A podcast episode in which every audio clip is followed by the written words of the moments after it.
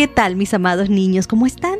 Yo me encuentro inmensamente dichosa de seguir contigo a través de estas bellas historias sorprendentes de la creación de Dios.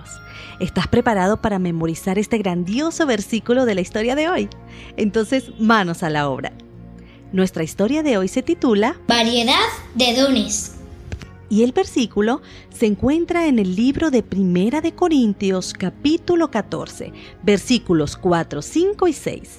Ahora bien, hay diversidad de dones, pero el Espíritu es el mismo. Hay diversidad de funciones, pero es un mismo Dios el que hace todas las cosas en todos. Nuestro invitado de hoy es otra de nuestras criaturas sorprendentes. Su nombre se escuchó por primera vez en gran parte del mundo hace solo 79 años gracias a un artículo publicado en una revista muy famosa, la National Geographic nos referimos al fascinante ornitorrinco. Esta sorprendente y extraña criatura es el único mamífero que en lugar de dar a luz a sus crías, las tiene por medio de huevos. Tiene un aspecto tan extraño que la primera vez que los científicos lo vieron, creyeron que alguien les había echado una broma. Otros pensaron que alguien había pegado el pico de un pato al cuerpo de un castor. Este curioso animalito lleva una vida semiacuática en los lagos y corrientes de aguas australianos. Sus patas son cortas y muy parecidas a las de las nutrias. Su hocico tiene forma de pico semejante al de un pato.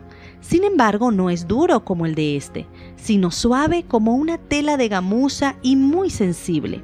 Tan sensible que lo usa para orientarse mientras nada en lugar de su vista y olfato. Esto lo hace gracias a un pequeño órgano que tiene alojado allí, el cual emite ondas eléctricas que lo guían y le ayudan a ubicar a sus presas. Al ver las características sorprendentes de este animal, pienso en cuánta diversidad plasmó Dios, no solamente en la naturaleza, sino también en una sola criatura.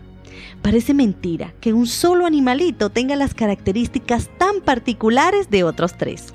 De seguro que Dios tuvo que haber disfrutado mucho al hacerlo. Pero sabes, estoy completamente segura que Dios disfrutó aún más cuando nos creó a ti y a mí.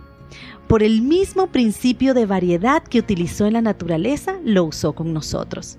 El versículo de hoy nos dice, ahora bien, hay diversidad de dones, pero el Espíritu es el mismo. Hay diversidad de funciones, pero es un mismo Dios el que hace todas las cosas en todos. Así como el Señor creó al ornitorrinco con características tan variadas, Dios te ha creado con varias clases de dones y talentos especiales.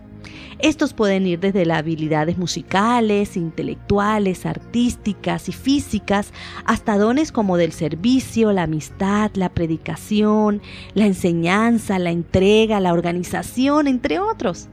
Probablemente digas, pero yo no tengo tanta variedad de dones y talentos, solo tengo uno y no es gran cosa. ¿Sabes algo? El enemigo muchas veces te hace sentir que ese talento no es importante y te incita a ocultarlo. Pero déjame recordarte lo que la palabra de Dios dice en el libro de Primera de Pedro capítulo 4 versículo 10. Cada uno ponga al servicio de los demás el don que haya recibido administrando fielmente la gracia de Dios en sus diversas formas.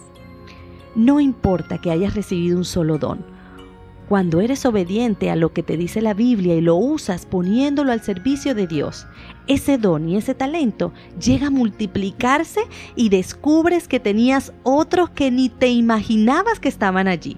No lo olvides.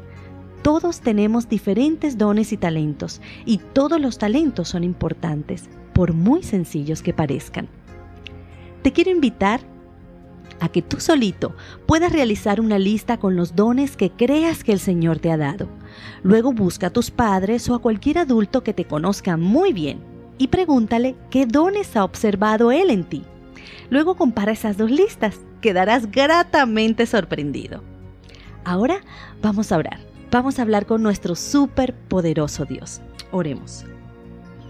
Querido Dios, gracias porque hoy nos recuerdas que no solamente nos has dado la vida, sino que junto a ella nos has regalado dones para hacer de esta vida una de gozo, amor y bondad. Ayúdanos a no esconderlos, por el contrario, a ejercitarlos. Quita de nosotros la pena, el miedo, la indecisión y ayúdanos a recordar que mientras te sirvamos a través de nuestros dones, contamos con tu ayuda y compañía. Gracias por ello y gracias por perdonar nuestros pecados. En el nombre de Jesús, amén. Hasta nuestra próxima historia y recuerda que te llevo en mi corazón y en mis oraciones. Dios te bendiga.